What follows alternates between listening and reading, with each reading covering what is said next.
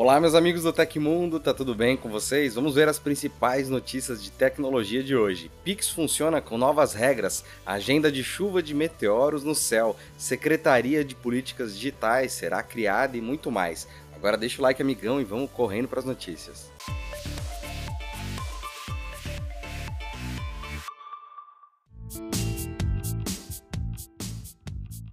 E começaram a valer as novas regras do Pix. As mudanças anunciadas pelo Banco Central têm o objetivo de simplificar ainda mais os pagamentos instantâneos e dar mais flexibilidade para o usuário, que agora terá maior controle de horários e valores. As principais mudanças estão no limite diário de transações, envios no horário noturno e o aumento de limites do Pix Saque e Troco. O Banco Central eliminou o limite por transação do Pix, deixando apenas o limite diário. Antes, uma pessoa que tinha limite diário de R$ mil reais e apenas 500 por transação precisaria fazer quatro transferências. Agora, esse usuário poderá transferir o valor inteiro de uma vez só. Além disso, o limite das modalidades Pix Saque e Pix Troco mudou. O valor máximo pulou de 500 reais para R$ mil no período diurno e de 100 reais para 1.000 reais no período noturno. As novas regras também possibilitam maior flexibilidade do período noturno, que atualmente é das 8 horas da noite às 6 da manhã. Com as mudanças, o horário do limite noturno pode ser flexível,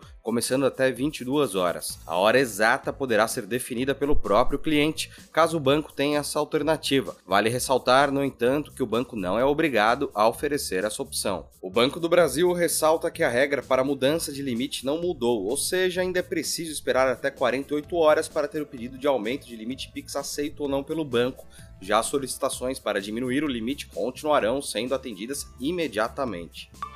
E todo mundo já sabe que Vandinha foi um dos maiores destaques de 2022, sendo a segunda série mais assistida do ano na Netflix. O que poucos esperavam, no entanto, é que a produção pode ganhar uma segunda temporada, mas não pela Netflix, e sim pela Amazon Prime Video. Segundo o Deadline, a possível mudança faz parte de um acordo bilionário da empresa de Jeff Bezos com a MGM Studios. Para quem não se lembra, a MGM Studios foi comprada pela Amazon em maio de 2022. Logo, grande parte das produções do estúdio foram incorporadas aos serviços Amazon, incluindo franquias famosas como 007, O Hobbit, Rock e Robocop. No caso de Vandinha, apesar de ter sido distribuída e divulgada pela Netflix, a produção é da MGM Studios, que detém os direitos da série. Mas é importante ressaltar que tudo é bastante incerto, já que, em primeiro lugar, a série ainda não foi oficialmente renovada. Além disso, as duas empresas podem entrar em um acordo para manter a Vandinha na Netflix. O calendário astronômico do primeiro mês do ano chegou.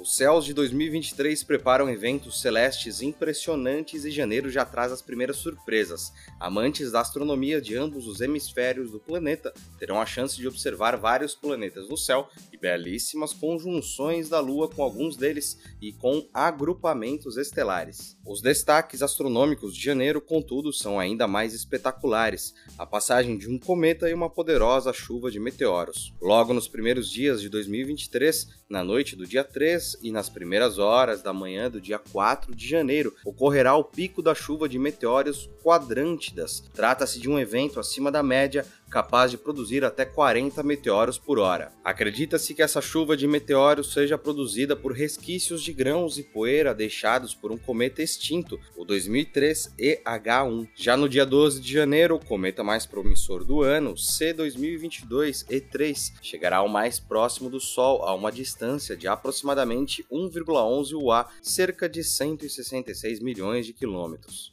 O uso de aplicativos como Carta Celeste, o Stellarium e o SkyMap são ótimos aliados para observação e identificação de objetos no céu. Acompanhe o calendário completinho no site do Tecmundo linkado aqui embaixo. No último domingo, em publicação no Diário Oficial da União, foi divulgado um novo decreto presidencial que anuncia a criação da Secretaria de Políticas Digitais.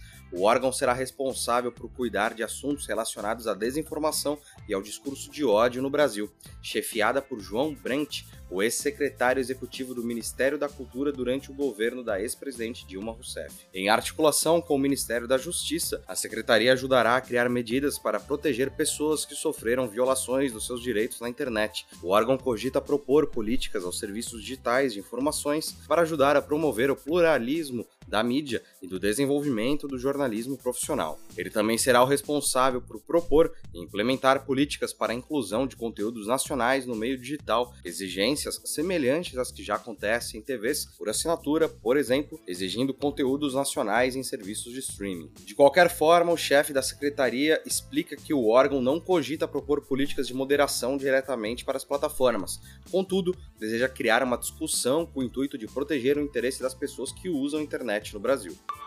O Tecmundo tem um canal de cortes que vai agilizar o seu dia. Nós transmitimos a cada 15 dias o nosso podcast Tech Inverso. Para quem não tem tempo de assistir ao programa completo, o nosso canal de cortes vai te entregar pílulas interessantes das nossas conversas. Vai lá se inscrever no nosso canal para não perder nada, ele está linkado aqui embaixo.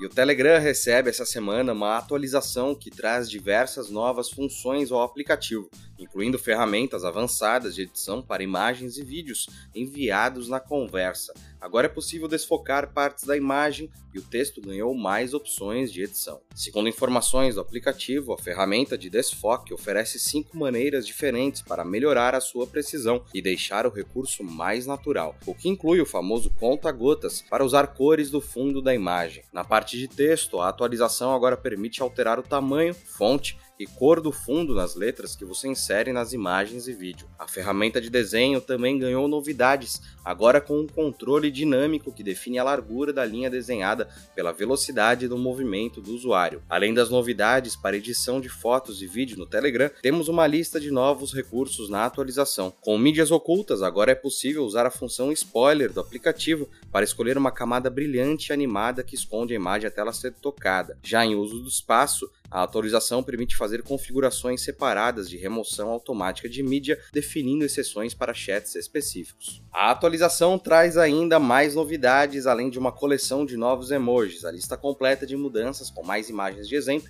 está disponível no blog oficial do Telegram. Você encontra na notícia do Tecmundo aqui embaixo.